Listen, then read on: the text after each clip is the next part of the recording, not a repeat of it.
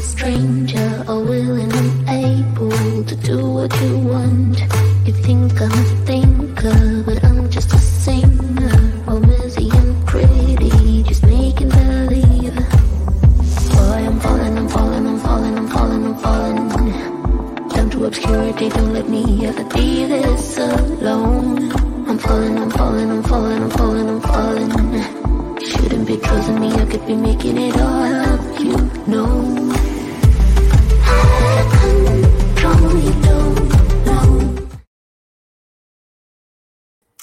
Amigos, hola, ¿cómo están? Bienvenidos a este espacio que es por y para ustedes. Muchísimas gracias por acompañarnos. Buenos días. Eh, hoy en sábado, no sé cómo están por allá. Aquí en México hace un poquito de frío, pero estamos muy bien. Entonces, muchísimas gracias por estar. Gracias, William, por sumarte. Cuéntenos de dónde nos acompañan. Hoy tenemos un tema y un invitado de veras espectacular. Muchísimas gracias por estar, Jorge. Te lo agradezco muchísimo. Amigo Elo desde Curazao, cuéntanos cómo estás. Eh, espero que te encuentres muy bien. Eh, yo sé que la tormenta ha pegado importante ahí en Curazao, entonces espero, espero que te encuentres muy bien. Gaby, muchísimas gracias por acompañarnos. Vale, también se está sumando ya Belsin. Dime si lo estoy mencionando bien. Está muy interesante tu nombre. Muchísimas gracias por acompañarnos desde Colombia. Y hoy traemos un tema y un invitado espectacular. Eh, hoy traemos el tema de la humanización de las empresas. Y es que muchas veces creemos o damos por hecho que, claro, hay personas, entonces las empresas están humanizadas, ¿no? Porque pues hay personas. Y la verdad es que hay que entender que venimos también de un concepto laboral mucho en, un sistema de producción desde Taylor, etcétera, y bueno, lo va a mencionar más nuestro invitado. Y la verdad es que el concepto de humanizar, realmente humanizar a las empresas es un concepto más nuevo de lo que creemos, ¿vale? Considerar las necesidades de las personas real es algo que apenas se está viendo, que, se está poniendo sobre la mesa, que hay empresas que están haciendo la diferencia, afortunadamente, con acciones muy puntuales. Hay otras que, que, a lo mejor todavía no, pero bueno, de lo que se trata y el objetivo de este espacio, uno, es tocar el tema, por supuesto. Dos, hablarlo con un experto que se ha dedicado muchísimos años de su vida a, a hacerlo, que nos comparte posts súper, súper interesantes y que yo espero que a partir de ahora seamos grandes, grandes, grandes amigos cercanos con nosotros, nuestro gran amigo Antonio Gutiérrez. ¿Cómo estás? Hola, Ivonne, muchas gracias. Un saludo a todos y a ti en especial. Gracias por la invitación. No, al contrario, gracias a ti por, a, por aceptar, ¿no? Y como siempre lo comento y lo digo con todo, eh, con todo el agradecimiento, ¿no? Por compartir en día sábado, ¿no? En día sábado que, que, yo sé que muchas veces pues ya son nuestros temas más familiares, personales, entonces que nos acompañen nuestros invitados y nos compartan su tiempo, su conocimiento, su talento y su propósito es algo que yo lo valoro muchísimo. Entonces, muchísimas gracias por estar, Antonio. Y ve cuánta gente nos está acompañando desde Chile también. Justo estábamos hablando de ti, querida amiga Moni, muy bien. También se está sumando nuestro amigo Fulgencio desde España. ¿eh? Tenemos gente desde España. Nuestra querida amiga Tere también desde Ciudad de México. Gracias amiga por sumarte. Nuestra amiga Cintia también de Ciudad de México. Muchísimas gracias por estar. ¿Vale? Nuestra amiga Evelia también ya está aquí. ¿Vale? Entonces a todos, muchísimas gracias. Nereida, muchísimas gracias por estar desde Venezuela. ¿Vale? Pero antes de empezar y de arrancar con el tema, me encantaría que nos contaras en tres conceptos o en tres palabras quién es Antonio Gutiérrez. ¿Quién es Antonio Gutiérrez? Eh, bien, bueno, eh, cuando me lo pones en tres palabras, voy a tratar de decírtelo en tres palabras. ¿ah? Yo, conceptos. Yo, yo soy un, me defino como un caminante experiencial. O sea, yo me, me, nutro de la experiencia. Uh -huh. Es lo que me alimenta. Eh, he trabajado por muchos años en compañía, en empresas. Eh, he conocido las empresas por dentro. Uh -huh. y, y, a partir de ahí, yo, yo, me di cuenta de esto, de que lo que lo que, a, lo que a uno le permite ver la realidad, lo que a uno le permite comprender, lo que a uno le permite eh, acercarse, abrir las puertas a la conciencia, es la experiencia, porque la experiencia es lo que te acerca a la realidad, ¿ya? Claro. Eh, por lo tanto, yo no soy mucho, para mí primero está la experiencia y después está la teoría. ¿ah? Si, la teoría si la teoría me sirve, bueno, la utilizo, digamos, pero para mí la experiencia manda.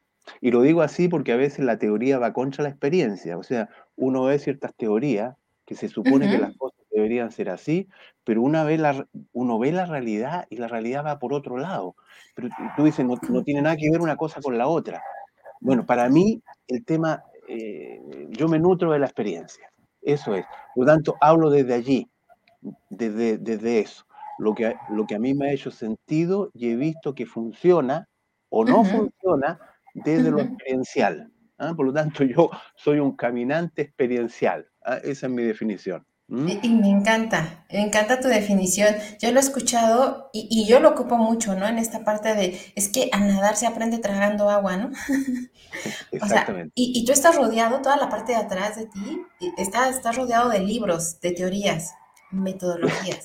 Lo que pasa es que no tengo otro lugar, estoy ahora en, en Santiago. Este, este, este, es mi lugar de trabajo, digamos. ¿ah? y, claro, es el único lugar que tengo aquí como para conectarme contigo. y, claro, tengo libros. O sea, no, quiere decir lo que te he dicho, que, esté contra los libros. ¿ah? Pero, eh, de hecho, soy un muy buen lector. ¿ah? Eh, minuto. Pero eh, hay lectura y lectura. ¿ah? Claro. O sea, hay lectura y lectura y hay que, hay que, no sé, un solo ejemplo nomás. Creo que lo comenté cuando estuve en el post de Jorge, si mal no recuerdo. Eh, en, eh, hace un tiempo atrás estuve viendo en el tema liderazgo en Amazon. hay, un registro de más de 70.000 libros sobre liderazgo. 70.000 libros de liderazgo. Es de lo que más se escribe en el mundo. ¿ah? Y curiosamente, el producto más escaso en el mundo. ¿ah? O sea, esa es una, e, esa una, una, una, paradoja. Una paradoja absoluta, digamos. ¿ah? Entonces, eh, eso es. Eh, la experiencia para mí está primero. Ok, y, es muy cierto lo que dices, porque, y, por eso es, el, ese es el gran tema desde mi punto de vista como el centro de la humanización de las empresas, porque no porque haya personas, y te lo comento porque cuando saqué un post, alguien lo comentó, claro, humanización de las personas es obvio porque hay personas, ¿no? pero realmente tener y considerar estas necesidades es muy nuevo es muy nuevo y ahorita vamos a entrar ya de lleno a este tema. Te está saludando tanto Jorge, te está saludando nuestra amiga Lore. Aquí está también. Hola, qué lindo verte. Y la verdad es que es muy cierto, de repente hay una brecha importante entre lo que se lee, entre la metodología o lo que está escrito y cuando ya lo pones en práctica. Tú puedes leer y aprenderte un manual de cómo manejar, pero vienes a la Ciudad de México y no te va a servir de nada si no sabes realmente manejar, ¿no? O sea... Bueno, mm, ese es el fondo de, mi planteamiento, digamos, que el verdadero aprendizaje no se aprende desde la mente, ¿ah? sino que se aprende cuando tú lo anclas en la conciencia. ¿Y cómo uno ancla el aprendizaje en la conciencia? Uno lo ancla a través de la experiencia. Eh, no, hay otro. Por ejemplo, eh, a ver, las personas más, me estoy acordando de ella en este momento, las personas más empáticas que yo he conocido en mi vida, ¿ah? una, de ellas, una de ellas en particular, ni siquiera sabía lo que era la empatía. Y nunca había leído nada sobre la empatía. Pero era empática. Era, eh, lo tenía, lo tenía, lo tenía en su conciencia. Sin embargo, hay, hay personas, entre comillas, expertas en empatía, que, se han que se han leído todo en empatía, que se han certificado en empatía y son lo menos empáticas que hay. Eh, ¿Te fijas o no? Entonces ahí, es donde, ahí, es donde se ve eso. Entonces para mí el tema del aprendizaje tiene que ver con abrir la conciencia.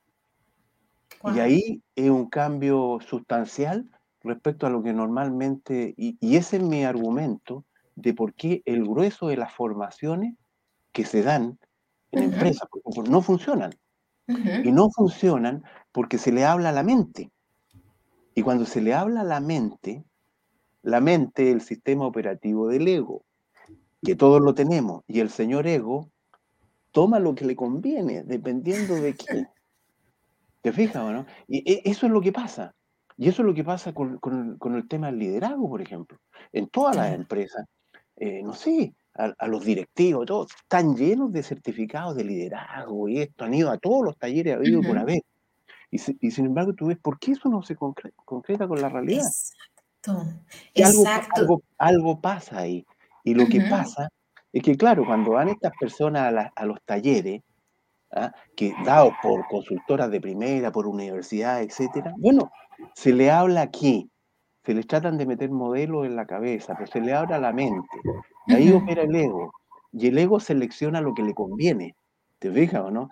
O sea, al principio como que asume algunas cosas, otras no, esto no, y al final sigue funcionando de la misma manera como antes.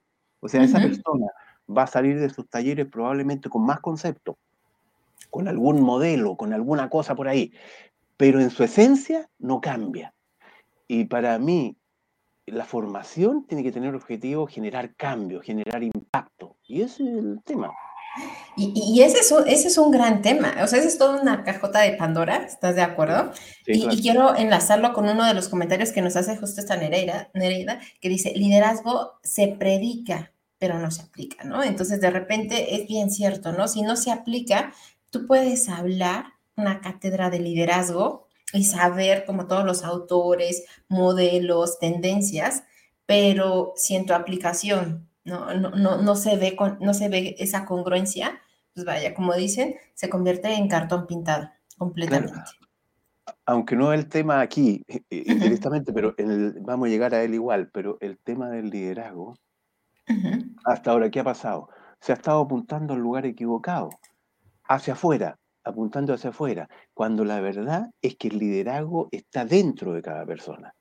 Entonces, le hablamos a la mente, a lo que está afuera, pero no vamos hacia adentro. Entonces, el camino que hay que recorrer es hacia adentro, no hacia afuera. Entonces, claro, cuando tú apuntas al blanco equivocado, vaya a obtener lo que... Sabe Dios. Sabe Dios. Sabe Dios. Ok. Y ya para entrar ahora sí al, tema, porque esto está súper rico, o sea, la verdad es que quiero aprovechar, vuelvo a lo mismo, tu tiempo, tu talento, tu propósito que se empieza a notar me encantaría que nos comentaras desde tu experiencia, ¿qué es entonces la humanización de las empresas? Cuando hablamos de humanización de empresas, ¿qué deberíamos de, entender o de comprender? A ver, tú, lo dijiste al principio, ¿ah? hay, muchas personas que dicen que cómo vamos a humanizar lo humano, ¿ah? ¿ya? Hay una cita que yo por ahí usé en un post de una poetisa chilena, Gabriela Mistral, que decía, la humanidad es algo que requiere, que necesita ser humanizado. ¿ah? A ver, yo me voy a la empresa, pero voy a hablar primero de la deshumanización. ¿ah? ¿Por, ¿Por qué yo veo deshumanización en la empresa? Primero, despersonalización total. Hoy en día es todo despersonalizado.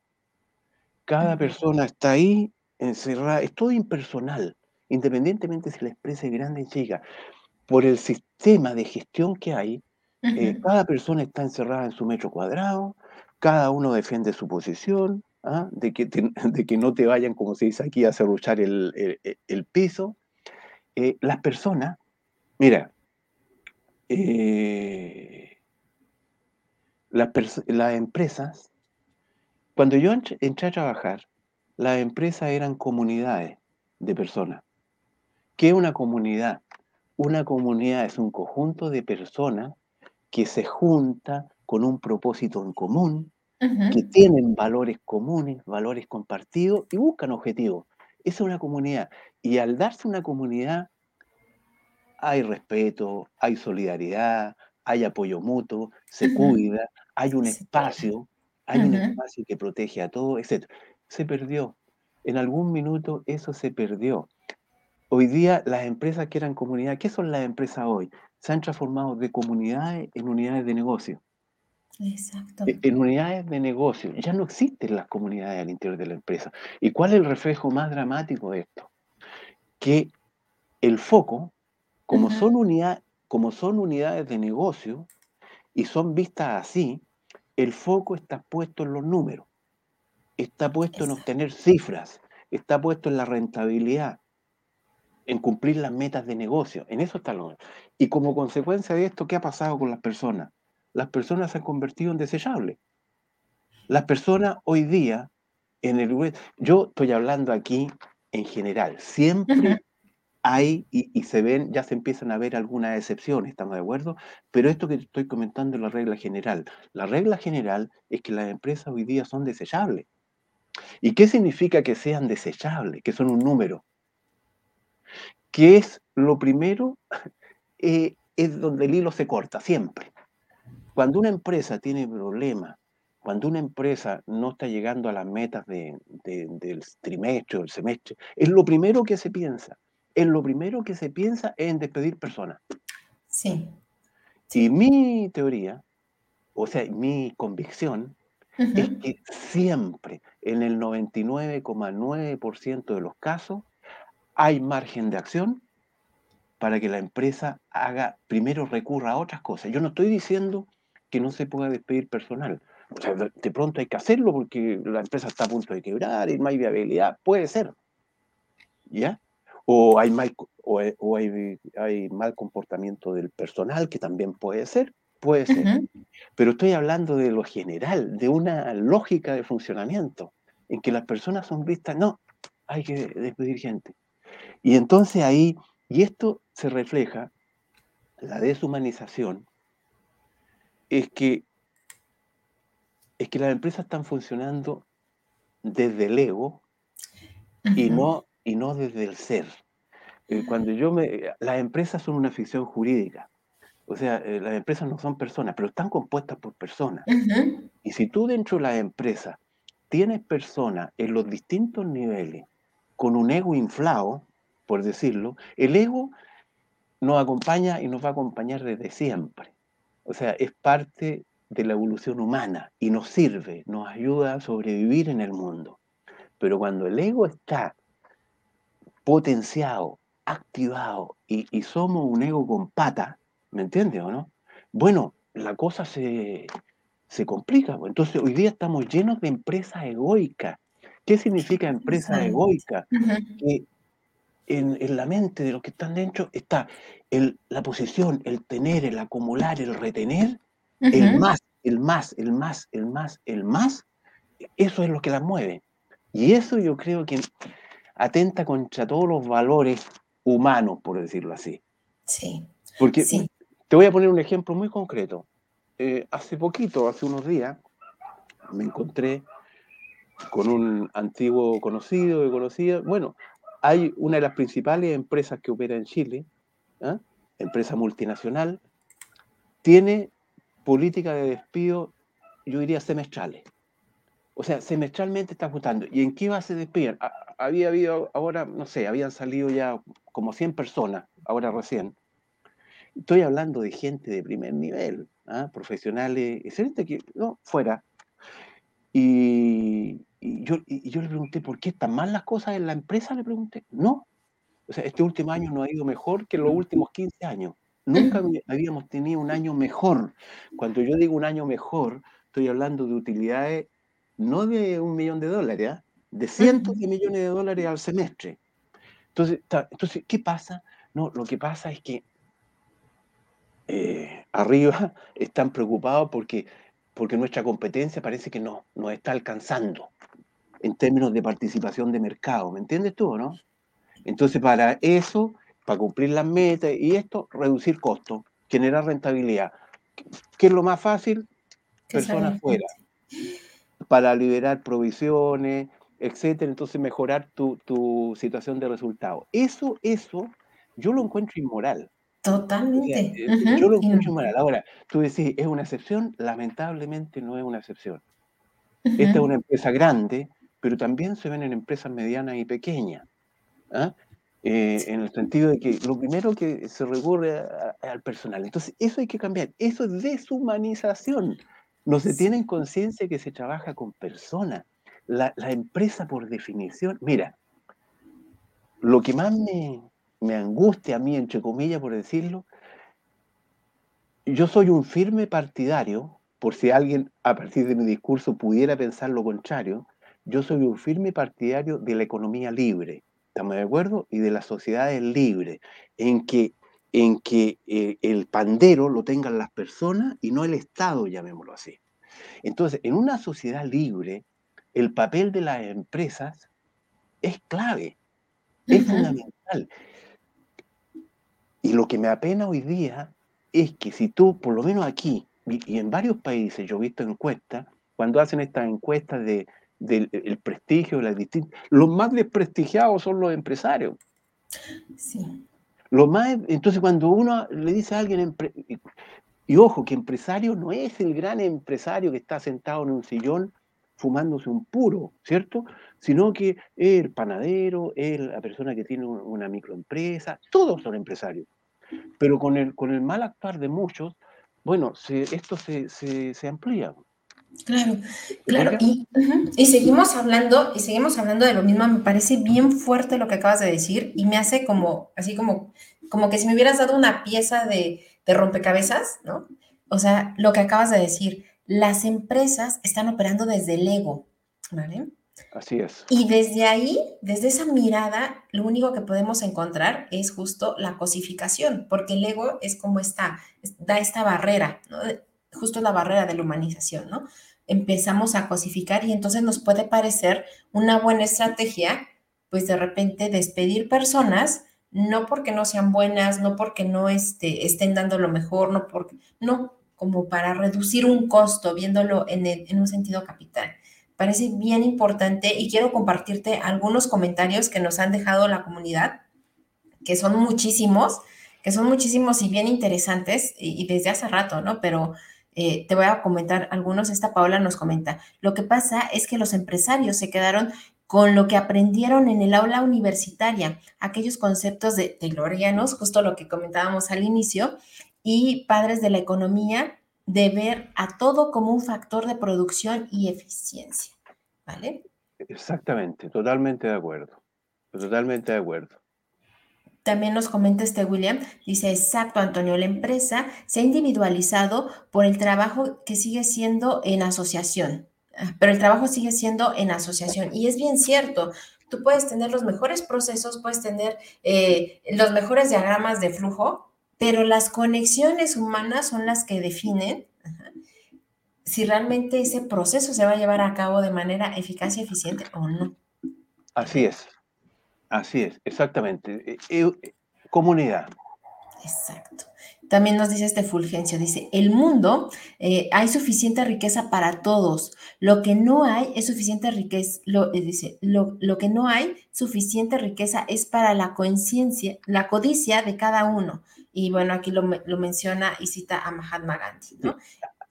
Sí, ahí te quiero hacer un punto, este de la, de la codicia. El, ego, cuando es, cuando está inflado, llamémoslo así, tiende a eso. Y eso empieza a contaminar toda la organización. ¿ah? Porque cuando, cuando, cuando el ego se mete, sobre, suponte, eh, una de las teorías que yo tengo es que las empresas eh, hoy día están llenas de personajes, sobran los personajes y faltan las personas y escasean las personas, sobre todo los niveles altos, están llenos de personajes que son personas que no son ellas, que, funcionan, que funcionan detrás de una máscara, abducidos por el cargo. Y esto es como, yo siempre he dicho que esto algún día lo voy a comentar con algún humorista, porque está muy bueno para una rutina. O sea, es gente que se comporta distinto en, la empresa que en su afuera. En su vida. Que, en su vida. Entonces tú dices, ¿cómo esta persona que es tan razonable afuera, tan cariñoso, tan amable, tan humano pareciera ser cuando uno lo ve fuera, eh, eh, claro, eh, esa es la ética del fin de semana, ¿cierto? O sea, de, viernes por la tarde al domingo por la tarde, una muy buena persona, y del lunes por la mañana al viernes por la tarde se, transforma, En, un, perro de presa, se transforma. Bueno, ese es el personaje y ese es el ego en actuación. Entonces, eh, cuando, cuando tú tienes a personas, ejecutivos, que están atrapados por un personaje, eh, la única solución es sacarlos de ahí, si no estamos complicados, ¿ya? ¿Ya? Sí. Sí, la verdad es que, y, lo vemos todo el tiempo, y por eso me parece bien importante lo que comentas. De repente podemos saber teóricamente, y de lo que más se habla es de liderazgo, pero ya en el momento de ejecutarlo, ¿vale? Pues es ahí donde la brecha se empieza a hacer pues cada vez más grande, y, y es muy evidente, ¿vale? Nos comenta esta Moni. Dice, eso ha llevado a algunas empresas a vernos como números y no como personas donde, donde queda de manifiesto que deshumanizas la empresa, ¿vale? Entonces es bien importante. Muchísimas gracias, Moni. Nereida también nos comenta, hay muchos intereses individuales y se olvidan del colectivo. Nos comenta también esta Carito, que también es chilena, eh, nos dice, eh, pero tanta rotación insana, eh, lo, he vivido, no le hace nada bien a tantas, eh, tantas empresas y totalmente, tanto externo como interno. De hecho, cuando empezamos a hacer unas desvinculaciones tan abrumantes y tan deshumanizadas, afectan no nada más a los que se van, sino también a los que se quedan, ¿vale? Porque al final con ellos tenemos vínculos. Con aquellos que los que se van, tenemos vínculos y cómo los trates también nos dice, pues cómo vamos a ser tratados los que estamos dentro. Sí. ¿Sabes cuál es el, drama mayor de esto? Es que cuando empieza esto, sobre todo cuando empieza arriba en la organización, eh, por ejemplo, si tú tienes un CEO, que es un personaje, ¿ah? esto tiende, a, tiende, a, contagiarse hacia abajo, se mimetizan todos. ¿Te fijas, no? Entonces, de repente, gente, buenos profesionales que llegan, que son relativamente normales, llegan ahí, a poco andar, están todos contagiados y, están, y están hablando en el mismo lenguaje del que está arriba. Entonces, eh, eh, lo que este, este, este, este, es como una esfera egoica ¿ah? que de repente tiene atrapada a una persona, pero esta esfera se va ampliando y de repente te tiene a toda la primera línea, a todos los gerentes metidos en lo mismo. Y por eso esto ha derivado en algo que para mí resulta un drama, y que es lo siguiente, es lo que yo le llamo el gato pardismo, ¿ah? haciendo referencia a esa antigua novela de Lampadusa que, que, decía, todo cambia para que nada cambie. ¿Te fijas o no? Sí. Es, decir, eh, en las organizaciones nos hemos estado acostumbrando a hacer cositas por aquí, por allá. Tú lo has hablado mucho en tu live, lo has tratado mucho, que tú lo has llamado maquillaje. ¿Ah? ¿Qué Que, esto de hacer, hacer cosas, hacer cosas, pero para que lo esencial siga igual. Y, lo esencial no cambia. Y lo esencial es esto. Lo esencial es poner que las personas estén en el centro. Eso es lo esencial. Por ejemplo, eh, no sé, uno de los temas que se ha puesto muy de moda últimamente es el salario emocional. ¿ah? Que es todo, lo, es todo lo, que, lo, lo, que suplanta, lo que va sobre el salario eh, monetario, llamémoslo así, ¿cierto? Beneficio, todo ese tipo de cosas. Y está muy bien. Si tú lo ves, yo, yo escuchaba el otro día una persona experta en salario emocional con muy buena intención y toda la cosa, perfecto, bien, pero el salario emocional funciona solamente si tienes cubierto lo esencial. Claro. Tienes cubierto lo esencial y lo esencial es que las personas sean el centro. ¿Qué significa que las personas sean el centro? Que estén en un que sean cuidadas, protegidas y valoradas. O sea, eh, eh, la labor de un líder es generar un espacio que les permita a la persona desarrollarse en libertad, sin miedo, sin miedo a que, a que, a que, a que de repente van a, van a, van a terminar con una, con una mano por delante y otra por detrás en la calle. ¿Te fijas? Entonces, cuando yo voy hoy día a las organizaciones, la energía que se respira por los pasillos y en la gente es miedo. Es miedo. Entonces, a propósito del salario emocional, yo hace poco escribí un post que le, lo titulé Salario emocional o humo emocional. O sea, porque, claro, si tú no tienes cubierto lo esencial, está mal. Estamos mal. Este, estas empresas, las principales empresas que yo conozco, por lo menos aquí, en mi país, que son sacrificadoras de personas, eh, yo las llamo sacrificadoras de personas porque tienen esta política permanente de estar despidiendo gente. ¿ah? Para cumplir, para, fíjate para qué despiden gente muchas veces. ¿ah? Es para cumplir las metas, las metas fijadas, y para que el de arriba o los de arriba obtengan sus suculentos bonos de fin de año. ¿Me entiendes o no? Porque aquí hay bonos en juego. Entonces, claro, como hay bonos en juego, hay que cumplir la meta, hay que cumplir la meta, pero eh, no damos, no damos, no damos, a pesar de que se está ganando dinero, ¿cierto? Eh, ya, entonces, persona fuera. Entonces yo pregunto desde la conciencia, ¿cuál es la diferencia para una empresa entre ganar mil millones de dólares en un año o ganar 990? Claro, 990 es un poquitito menos, pero bueno, pero a lo mejor con ganar 9.90 eh, no tuviste que echar a nadie a la calle. Claro, claro. Y, yo creo que es eh, incluso, o sea, es que este tema nos podría dar como para muchas, eh, muchos likes, ¿no? O sea, para todo un libro incluso, ¿no? Porque es bien cierto, uno, esta pantalla, y que lo hemos mencionado tanto, ¿no? Eh, que le llamo a veces maquillaje organizacional, y lo decía un consultor que admiro mucho, me acuerdo que una vez nos dijo, ¿no? Es que en las empresas a veces se tiene esta idea, si todos estamos mal, todos estamos bien. O sea, si todos estamos mal, todos estamos bien, y aquel que diga lo contrario es el que está mal. Por eso es tan importante la consultoría, ¿vale? Porque empezamos a tener un sesgo, ¿vale? O una ceguera de taller de que pues, estamos bien, ¿no? O sea, tú eres el CEO y, tú dices que estás bien, yo soy también gerente, directora, te digo si estamos bien, y tenemos una simulación de, ego, avalada por nuestro ego, de que pues estamos bien y, y estamos haciendo las cosas bien, pero muchas veces esto es lo que hace que, eh, pues vaya, de repente se generen estas prácticas que dañan tanto a las personas, a las organizaciones, porque al final las empresas son creadas por personas y para personas, ¿vale? y hoy en día, hablar, por ejemplo, aparte de la marca empleadora, que es otro tema, es bien importante. Hoy sí, y de veras, y, y esa es la mirada del futuro, hoy sí es bien importante tener esta mirada de este cliente interno que son nuestros colaboradores, porque antes nada más se quedaba en este, en este top secret de las empresas, hoy en día no. Hoy en día no. Adelante. No, a, a, propósito de lo que estás comentando, Ivonne, eh, y de esto del gato pardismo. Bueno, en el gato pardismo también han, han, entrado increíblemente las áreas de recursos humanos.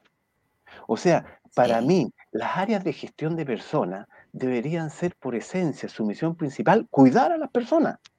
Sin embargo, sin embargo, escúchame, yo he estado en reuniones en, donde el, gerente de la división de personas está con su cuadernito ahí, eh, esperando las instrucciones que vienen de arriba y, se han transformado en la generalidad en unos ejecutores, en unos ejecutores, lo que ejecutan, o sea, que los que llevan a las personas al paredón son las áreas de personas. Entonces, claro, te hacen cosas por aquí, por allá, porque las áreas de personas obviamente tratan de mostrarse y hacen cosas.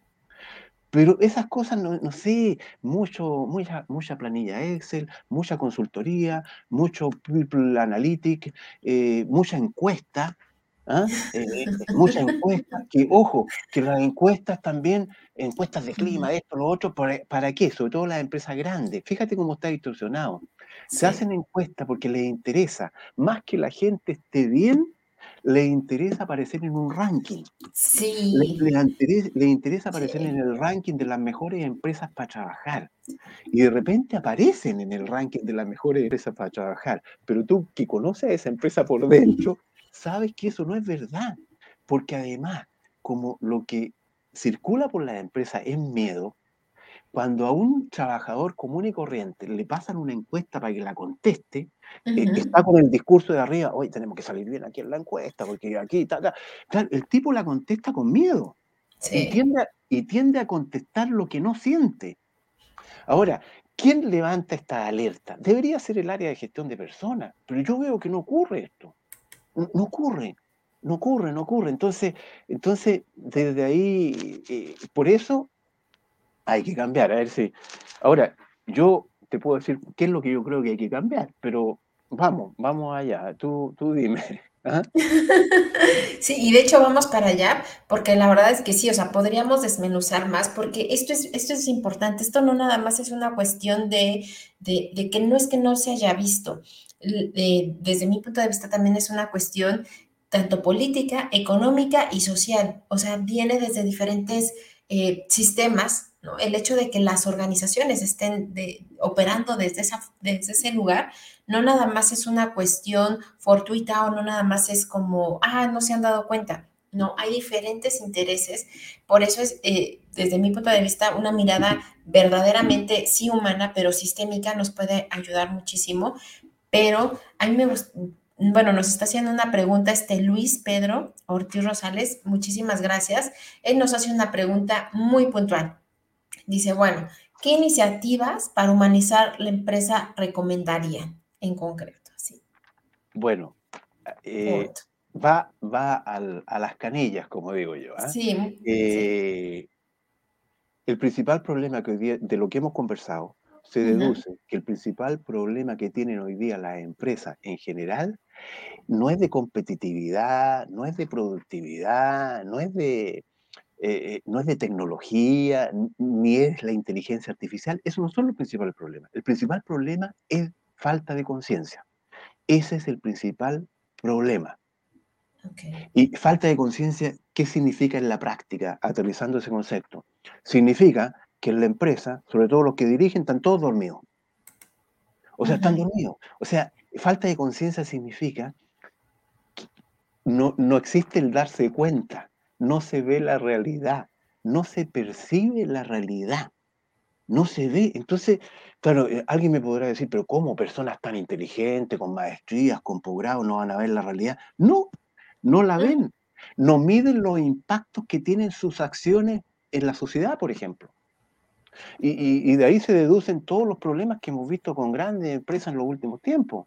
No ven, están dormidos. Entonces, el problema es de conciencia. Entonces, ¿qué, tenemos que hacer para humanizar? Una, una cosa, una sola gran cosa, que es hacer que vuelva la conciencia a las empresas. Y como las empresas son una ficción jurídica, ¿cómo vuelve la conciencia a las empresas? Trabajando con las personas, con las personas, trabajando con las personas. Y aquí lo primero que habría que hacer, lo primero que hay que hacer para, traer esta conciencia es romper paradigmas disfuncionales que han estado en las empresas funcionando por años.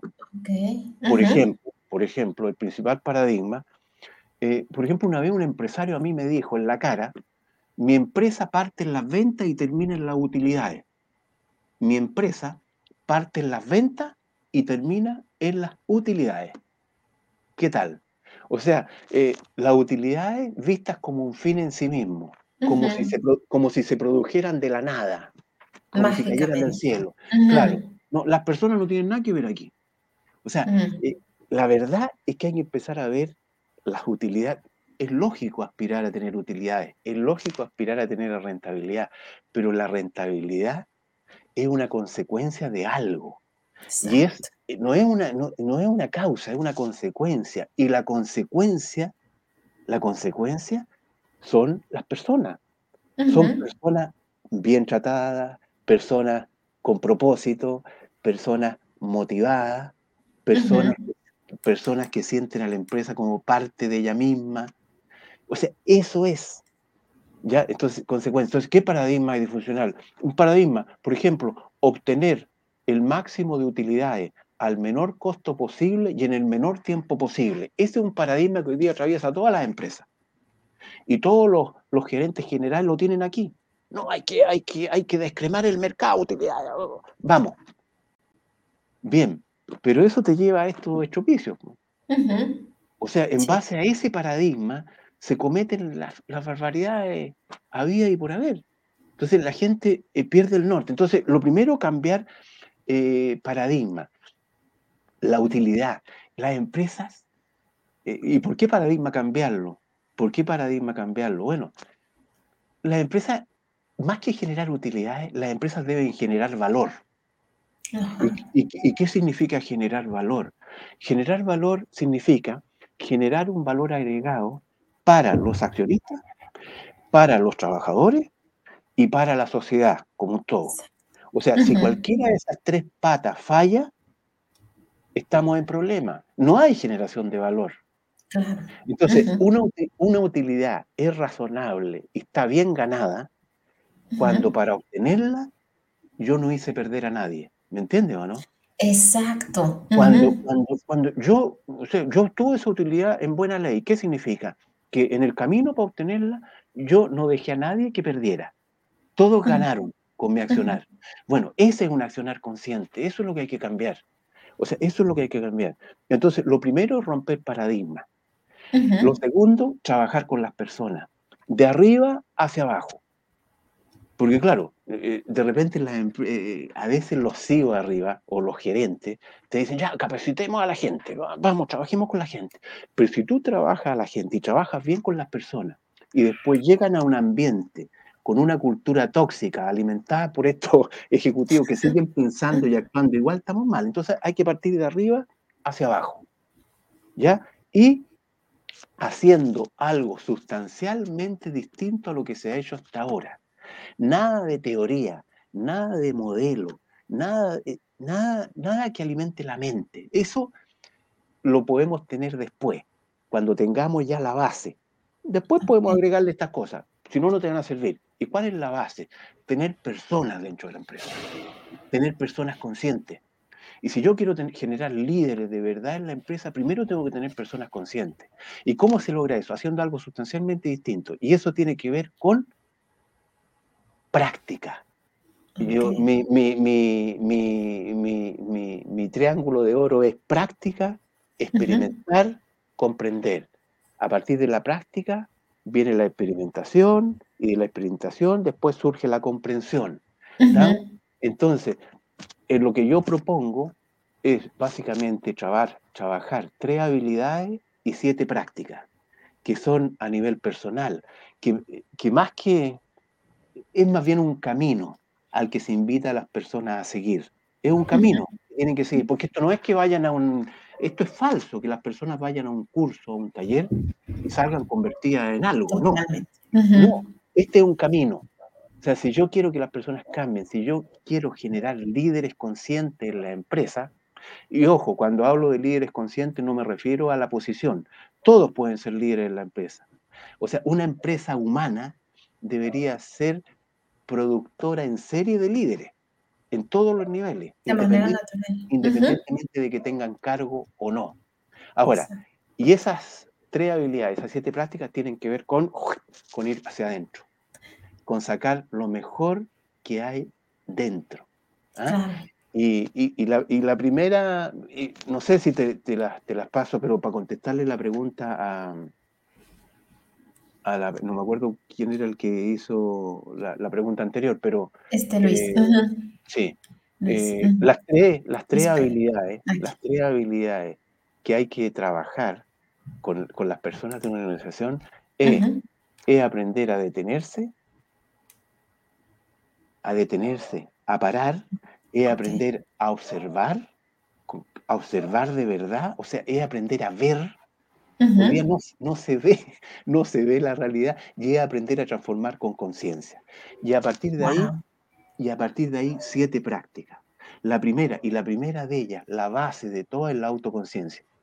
O sea, es trabajar la autoconciencia. ¿Y qué significa la autoconciencia? La autoconciencia es llevar a las personas a responderse ellos mismos una gran pregunta. ¿Quién soy yo? ¿Quién soy yo? Y hacerlos que identifiquen el personaje que los tiene atrapados y a ese personaje eliminarlo, entre comillas. Así como en, estos programas de televisión, eliminarlo. Hay que, hay que o liberarnos de esos personajes. O sea, empezar a volver a ser el mismo. O sea, para mí, a ver, una persona no tiene por qué ser distinta Obviamente, obviamente hay matices, ¿cierto? O sea, dependiendo del cargo uno tiene que cierta forma, etc. Es como un actor esto. Un buen actor, ¿cuál es un buen actor? Un buen actor es la persona que interpreta distintos papeles, distintos papeles, muy distintos, pero siempre mantiene un registro. siempre mantiene un registro que lo identifica a él. ¿ah? Eh, ah, este, ese es él. O sea, el registro de un líder que está en una empresa, por ejemplo, de alguien consciente en una empresa, debería ser el registro persona. Él debería ser siempre persona. O sea, en su casa, eh, con el club de amigos, jugando fútbol o eh, gerenteando la empresa. Persona. ¿Ah? Pero no ser persona afuera y en la empresa no serlo. O sea, eh, humanidad, eso es, eso es llevar la humanidad. Entonces, cuando me decían, ¿cómo, cómo esto hacerlo? Es a través de esta este, de, de, seguir un camino sustancialmente distinto, de una práctica, y, y, eso es. Y a partir de ahí, más que llevar a las personas que se ocupen más que del qué, del cómo. O sea, el cómo yo hago las cosas, el cómo yo consigo los resultados. Eso, eso es lo importante. ¿Ya? Wow. La verdad nos has dejado, a mí particularmente me has dejado como con muchas ideas pensando, con mucho trabajo, porque creo que también muchas veces atrás del personaje, y esto es muy importante, atrás del personaje muchas veces se esconde miedo, ¿vale? Eh, y, tú lo decías hace un momento, muchas veces en las empresas hay mucho miedo, pero no nada más hay miedo dentro de, ciertos niveles, hay miedo en general, ¿no? También con estos directores. Y muchas veces estos son miedos que, nada más se tienen en la mente o en la cabeza, pero que al final nos hacen daño a todos porque una organización lo haga consciente o no lo haga consciente, tiene un impacto también en las mismas esferas, en los trabajadores y en las comunidades. Se den cuenta o no se den cuenta, sean responsables de ello o no. Entonces, por eso es tan importante desde mi punto de vista eh, trabajar en las organizaciones, porque sí, sí es algo que nos impacta a todos, más de lo que creemos, ¿no? O sea, no es la empresa que está allá, no, tiene un impacto social y político y económico también, y por supuesto también humano. Entonces, me encanta todo lo que nos, nos acabas de decir. Voy a tomar unos extractos para después ponerlos porque nos dejaste muchísimas cosas, por eso no te quise preguntar tanto o pasar tantos mensajes porque creo que nos has regalado toda una masterclass, te lo agradezco muchísimo. Eh, este es un desde, eh, sobre todo los que nos dedicamos a desarrollo organizacional, cultura organizacional, recursos humanos en general, es un like para volver a ver. ¿Vale? Yo les pido que todos los que estemos aquí eh, y sobre todo las áreas de recursos humanos, sigamos a este Antonio, sigamos a Antonio, porque es bien cierto, ¿no? Las áreas de recursos humanos, hoy en día tenemos un momento eh, bien importante para verdaderamente convertirnos en un área estratégica y no nada más en anotar notas y no nada más en cumplir pedidos, ¿vale? Porque nuestra razón de ser es ese cliente interno, la razón de ser de recursos humanos son las personas, pero bueno, ese ya será otro tema. Hay muchísimos comentarios, pero ya se nos terminó también el tiempo. Ya? Sí, rapidísimo. Increíble, ¿no? Sí, estuvo extraordinario y quiero que por favor nos digas cómo te podemos encontrar, en qué estás, si estás haciendo algo que nos invites, por supuesto, invítanos, ¿vale? Que nos cuentes cómo podemos contactarte. Por favor. Bueno, yo, yo te comentaba antes que eh, a mí me pueden contactar por LinkedIn, allí es, la red social que yo utilizo, ¿ah? y en la que ahora estoy bastante activo, digamos. No estoy hace mucho tiempo en ella, pero ahora sí estoy bastante activo ahí. Así que ahí me pueden eh, eh, ubicar por LinkedIn. Y bueno, y, y, yo trabajo en forma independiente en una, estoy en proceso de crear una, una comunidad, ¿ah? o sea, mi sueño es crear una comunidad eh, de personas que nos dediquemos a esto, ¿ah? pero que tengamos una visión compartida. ¿Te fijas? No? Entonces, eh, ahí yo tengo, una, yo tengo una página que se llama intexte.cl y, que es, es, lo que estoy tratando de armar en el sentido de, de, y de ir abordando proyectos en conjunto, etcétera, ¿ya? Pero, pero efectivamente que tengamos, porque, porque yo me he encontrado en este caminar, eh, es que todavía estamos yendo un poco contra la corriente, ¿te fijas o no? estos, de estos paradigmas que yo te decía están muy arraigados, sobre todo en personas que están en todos los niveles, incluso en recursos humanos. ¿ya? Esto que yo te comentaba del ego, no, no todas las personas lo compran. ¿ah? eh, hay muchos, hay muchos que te discuten esto, no, que el ego, el ego es importante y tal, tal, tal, tal, y te lo defienden, ¿ya? Pero la verdad es que, es que bueno, eh, yo tiene una utilidad, pero el ego se desactiva, no se elimina, pero se desactiva. ¿Y cómo se desactiva?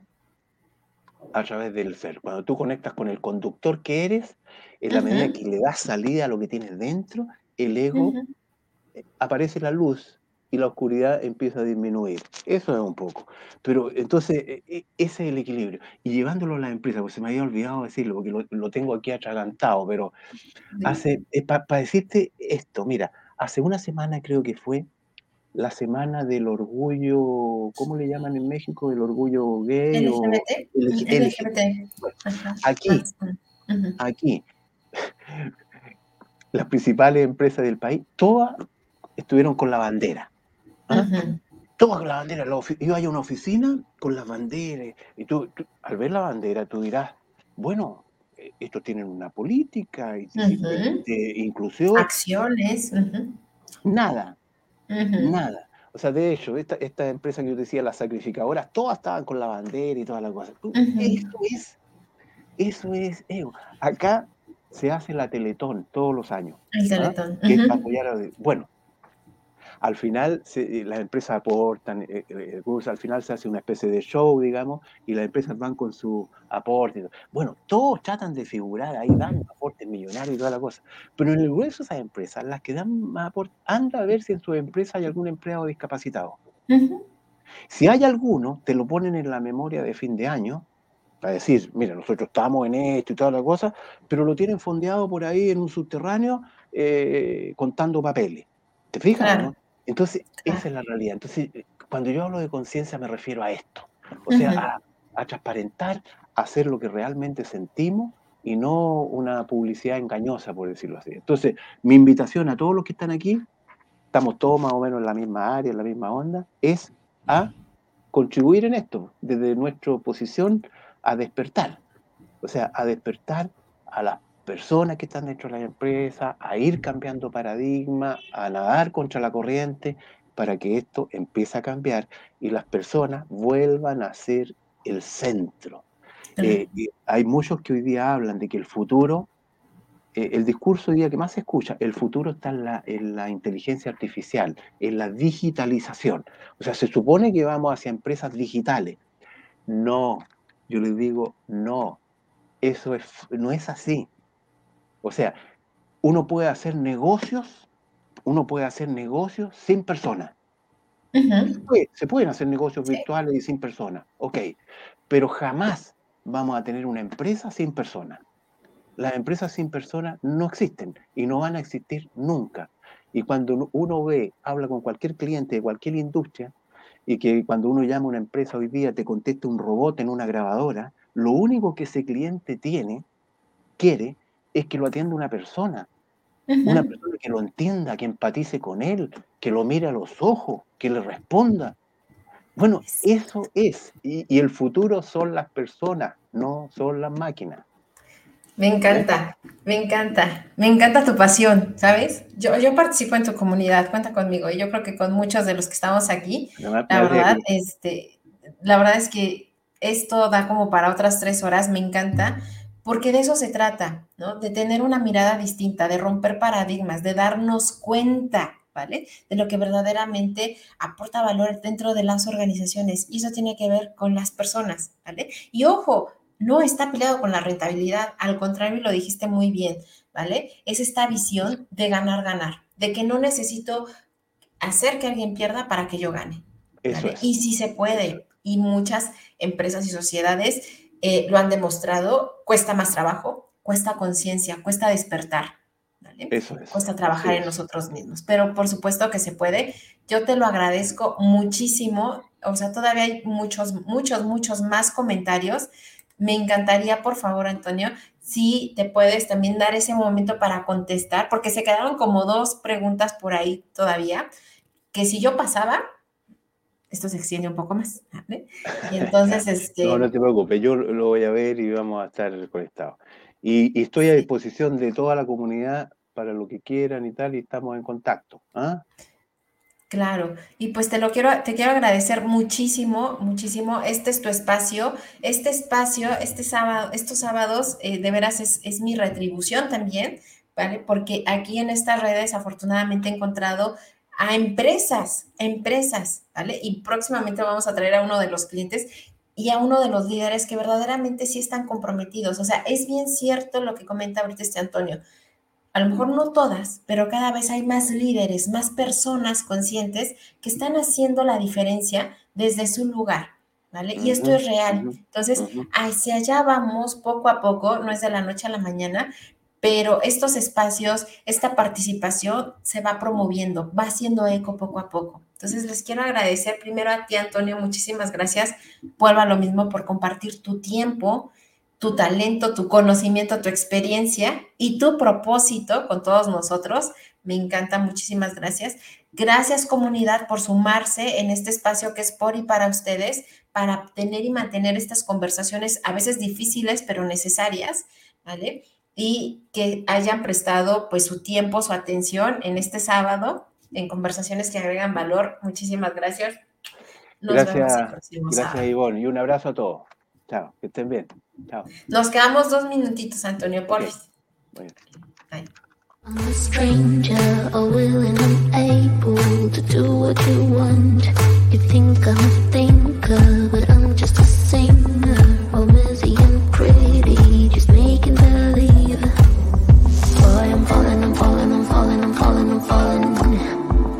obscurity, don't let me ever be this alone.